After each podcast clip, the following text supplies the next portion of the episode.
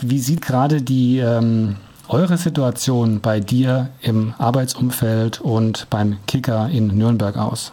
Ja, zunächst mal muss man sagen, unsere Arbeitssituation ist typisch für Medien in Deutschland, weil Corona bestimmt die Nachrichtenlage von morgens bis abends rund um die Uhr, auch im Sport, gerade im Fußball, wie man weiß.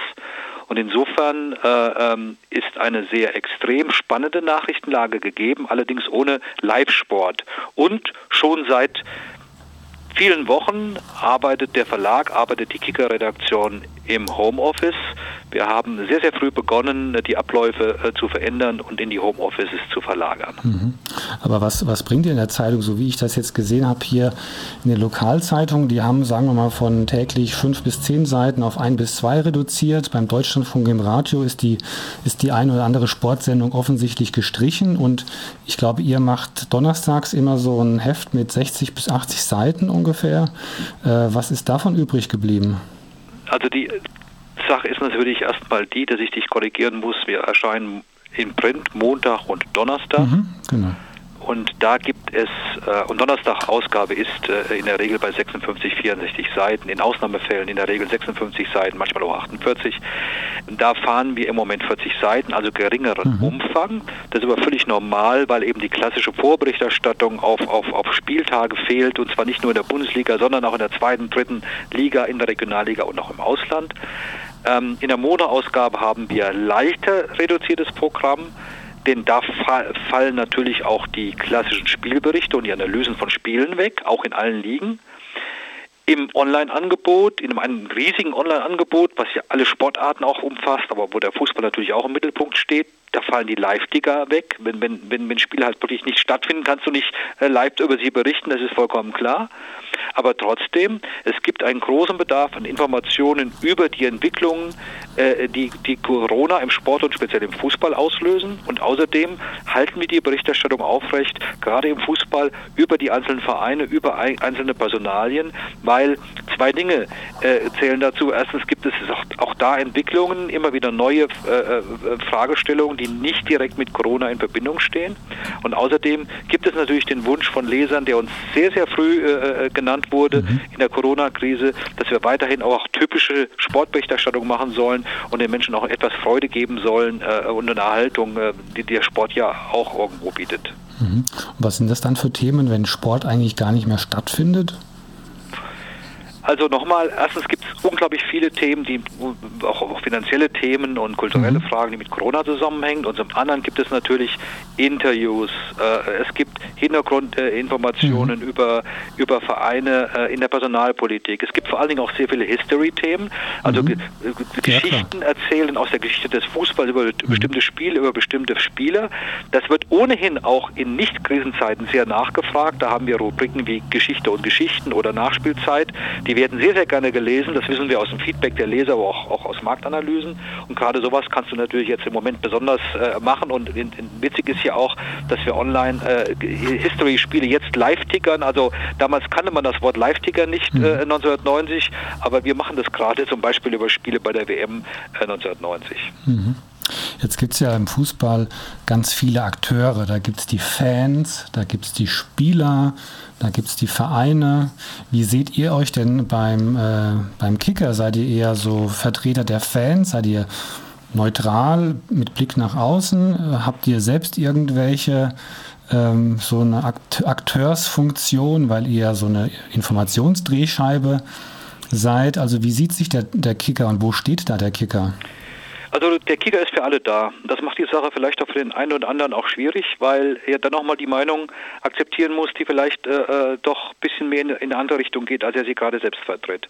Der Kicker wird ja in diesem Jahr 100 Jahre alt und er wird wirklich wahrgenommen äh, in der Branche des Sports, in der Branche der Medien, aber auch bei den Lesern als eine Instanz äh, im deutschen Sport, äh, es ist in der Tat ein Dreh- und Angelpunkt für die wichtigsten, für die relevanten Informationen, ähm, und uns wird auch die, nach wie vor die, die Kompetenz äh, zugetraut, dass wir das einordnen können Und zwar so, das ist mir persönlich auch wichtig, dass wir immer noch auch Raum lassen, äh, dem Leser sich eine eigene Meinung zu bilden. Aber die Informationen, was wirklich relevant und wichtig ist, gerade im Fußball, die bekommt ihr beim Kicker. Und zwar so, dass wir sagen, und das ist ganz wichtig, nicht die schnellste Nachricht zählt, sondern die schnellste zutreffende Nachricht, mhm. gerade auch in der digitalen Welt. Mhm. Mit wem seid ihr da im Wettbewerb? Also bei den Printmedien, sage ich mal, bei Süddeutsche Zeitung, FAZ, äh, Sportbild oder so? Also wer sind da eure Wettbewerber? das muss man aufteilen. Mhm. Ganz klar ist es, dass wir mit einer Reichweite von 10 Millionen Menschen äh, monatlich zu den Top-Internet-Angeboten, digitalen Angeboten mit der App und Kicker.de gehören, die es überhaupt gibt. Ganz egal, welches Genre wir da bedienen. Was den Fußball betrifft, sind wir äh, einsame Spitze an, gemessen an den mhm. Zahlen und der Reichweite. Was unsere Inhalte betrifft, legen wir schon Wert darauf, dass wir auch äh, äh den Maßstab haben, den Qualitätszeitungen wie eine Süddeutsche an sich legen oder die FAZ oder auch ein Tagesspiegel.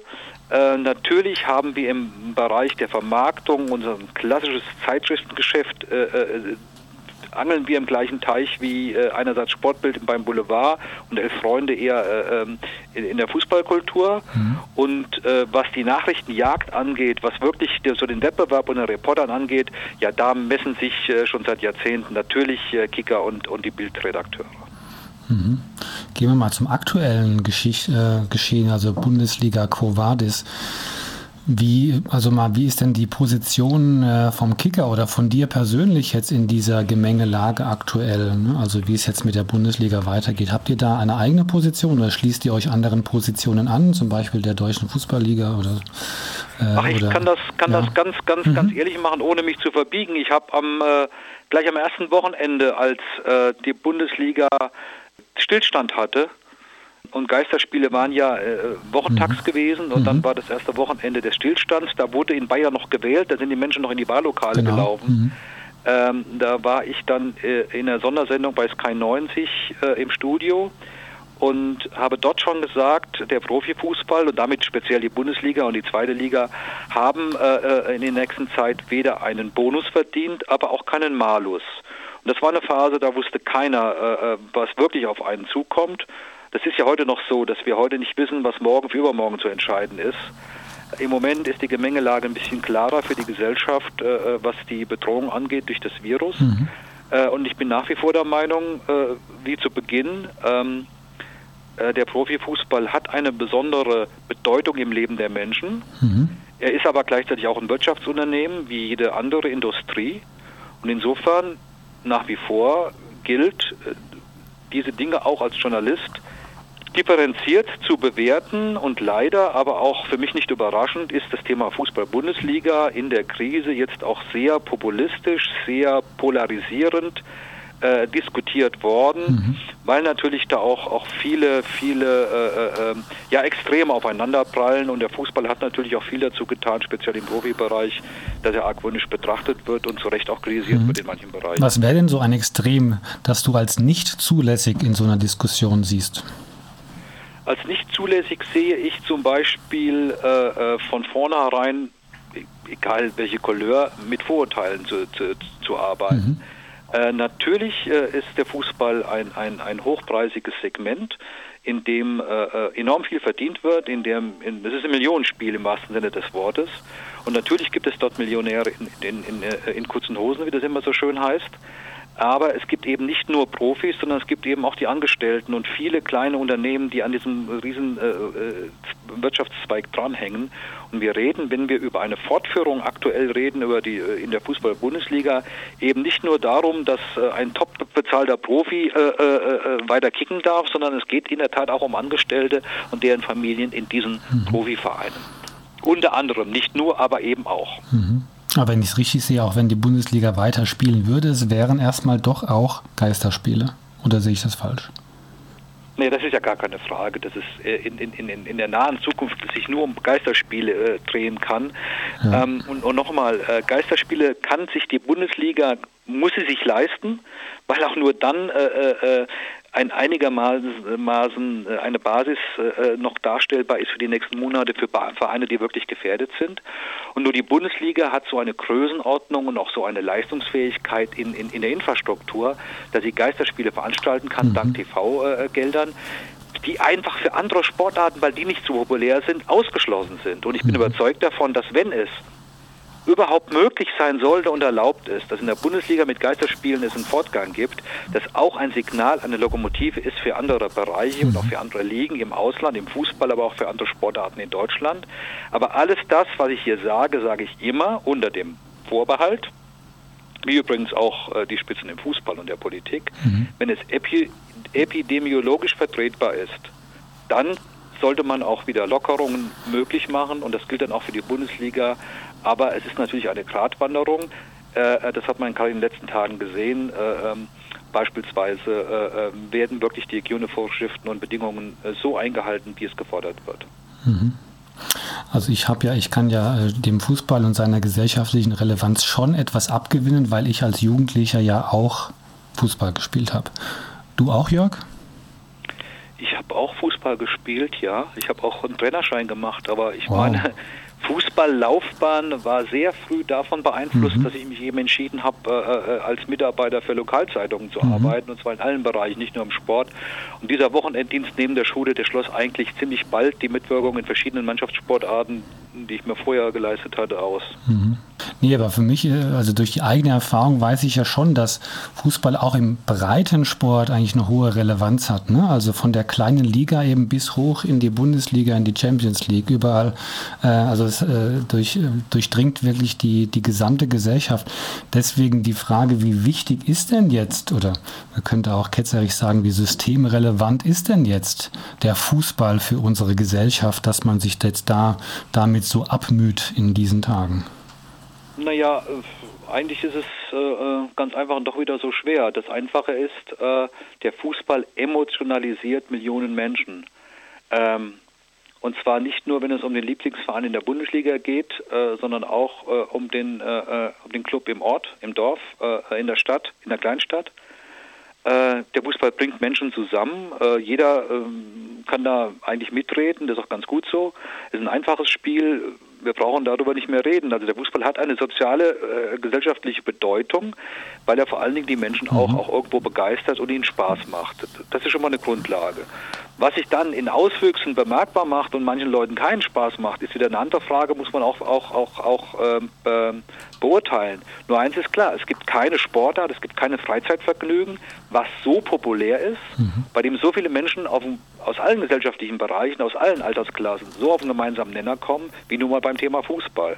Das hat sich über viele Jahre als Massenphänomen entwickelt und äh, ähm, Deutschland ist ein Land, in dem die Fußballkultur sowohl als Zuschauer als auch als Aktiver, wo immer du kickst, äh, äh, wo die Zuschauerkultur eine, oder wo die Fußballkultur ein, ein, äh, doch einen hohen Stellenwert hat.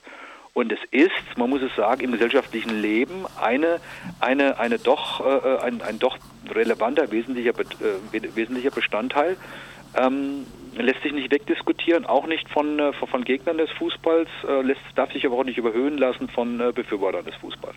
Mhm. Wenn man jetzt, also gut, es wird jetzt in diesen Tagen entschieden, wie es mit der Bundesliga weitergeht. Wie, was schätzt du denn, wie es im Amateurfußball weitergeht? Oder halt einfach in den, von der Kreisliga bis zur Regionalliga? Ich meine, das ist ja auch dramatisch, ne? Also die ganzen Menschen, die können jetzt ihren Sport nicht treiben. Also das ist ein bisschen Glaskugel gucken für jemand, der äh, zu dem dessen Kompetenzbereich es wirklich nicht zählt, äh, zu sagen, wann kann was wieder geöffnet werden äh, und darf wieder geöffnet werden. Das entscheiden letztlich die Länderchefs äh, äh, und die Bundeskanzlerin äh, und das Kabinett auch nach Informationen von Wissenschaftlern und Virologen. Was ich als Journalist beobachte, ist doch gerade eine, eine, eine schrittweise Lockerung in mhm. allen möglichen gesellschaftlichen Bereichen. Das betrifft den Sport, betrifft auch andere Bereiche. Für mich als, als Bürger ist es völlig nachvollziehbar, dass es in dieser komplexen Materie nur ein Vortasten gegen, äh, ge, äh, geben kann, ein Abtasten, wo kann ich mich wieder öffnen. Und das betrifft dann äh, am Ende des Tages auch natürlich jeden einzelnen Breitensportverein. Und es muss auch bald wieder möglich sein. Hoffentlich ist es bald wieder möglich, dass Jugendmannschaften äh, äh spielen können. Äh, Fußball, Handball, Basketball. Das ist zunächst einmal aber einfacher ist äh, zu reiten, Tennis zu spielen, Golf zu spielen, äh, äh, äh, Fahrrad zu fahren, war sowieso möglich. Das liegt doch eigentlich auf der Hand, oder? Mhm. Ja klar. Ähm, ja, ähm, was erwartest du von, also du, du bist ja nah dran Also du, du, sprichst von Lockerung, du bist auch nah dran, vielleicht auch äh, zu dem Meinungsbild, was sich jetzt ergibt und was auch dann einfließt in die Entscheidungsgespräche für morgen. Was, was erwartest du da dir? Am Anfang ja schon mal angeklungen ist in unserem Gespräch, äh, Fußball ist ein Thema, äh, was sehr schnell emotionalisiert, äh, was auch leicht populari was leicht polarisiert und, und da ist auch Populismus nicht weit und, und Fußball wird auch noch gerne auch mal von, von, von allen möglichen Kreisen genommen, um, um äh, ja, äh, daran halt sich abzuarbeiten. Aber letztlich ist es auch stellvertretend für die Debatte in Deutschland, wann geht es wieder mit irgendwas los, Darf es überhaupt wieder losgehen? Macht man manche Schritte nicht zu früh? Und wer ist dann der Erste? Das spielt alles da rein. Und natürlich äh, äh, ist es so, dass in allen, ich habe eben von Abtasten gesprochen, in allen Bereichen immer wieder geschaut werden muss, was geht, muss ich möglicherweise wieder zurückschrauben. Und ich bin überzeugt davon, dass es richtig ist, dass eine, äh, ein Betrieb wie die Fußball-Bundesliga ein Konzept vorlegt für den Fall, dass es wieder weitergehen kann, dass ich sage, ja, so könnte es bei uns weitergehen. Und wenn das letztlich abgenickt wird aus äh, wissenschaftlicher Sicht, dass mhm. dieser Weg gangbar wäre, dann muss es auch politisch vertretbar sein, äh, äh, wohl wissend, dass das in letzter, letzten Tagen sich zu einer 50-50-Entscheidung in der öffentlichen Meinung herauskristallisiert hat. Mhm. Wenn es keine Rückschläge gibt, dass es aus Vorsorgegründen im gesundheitlichen Bereich wieder gestoppt werden muss, mhm. dann hat die Bundesliga die Chance verdient, wieder zu starten. Sie muss natürlich selbst all das an Vorkehrungen treffen, was überhaupt möglich ist.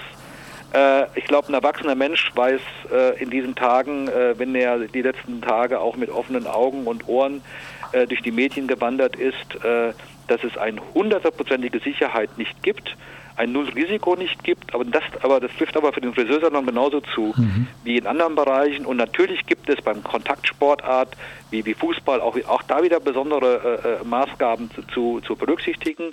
Und da müssen Vorkehrungen getroffen werden und da muss, muss, muss entschieden werden, ja, go. Aber es muss auch jederzeit klar sein, es muss auch möglicher, möglicherweise wieder einen Stop geben, wenn es die Umstände erfordern. Mhm. Das heißt auch diese wie soll ich sagen, diesen Plan der deutschen Fußballliga, also oder diese, dieses Konzept, ähm, dass man ähm, die Hygieneregeln einhält, engmaschig testet und auch Abstandsregelungen einhält, das würde, das hältst du für ausreichend so oder als akzeptabel, um halt die nächsten Schritte da zu gehen. Naja, wer sich das Konzept äh, genau anschaut und dann aber auch äh, äh, Menschen, die das äh, aus wissenschaftlicher, äh, medizinischer Sicht beurteilen können, äh, zuhört, dann ist das Konzept ak akzeptabel und überzeugend mit diesem Restrisiko, was ich eben gesagt habe, was nirgendwo auszuschließen ist.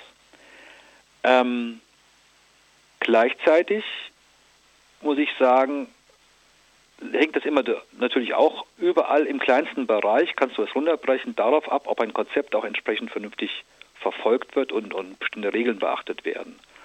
Und da kann ich nur sagen, es gibt Vollidioten, äh, die findest du auf der Straße, die findest du im Supermarkt beim Einkauf, die sich an gewisse Regeln, die jetzt gerade gültig sind, nicht halten. Die findest du aber auch als Fußballprofi, wie jetzt beim Fall des Hadda-Profis Salomon Kalou.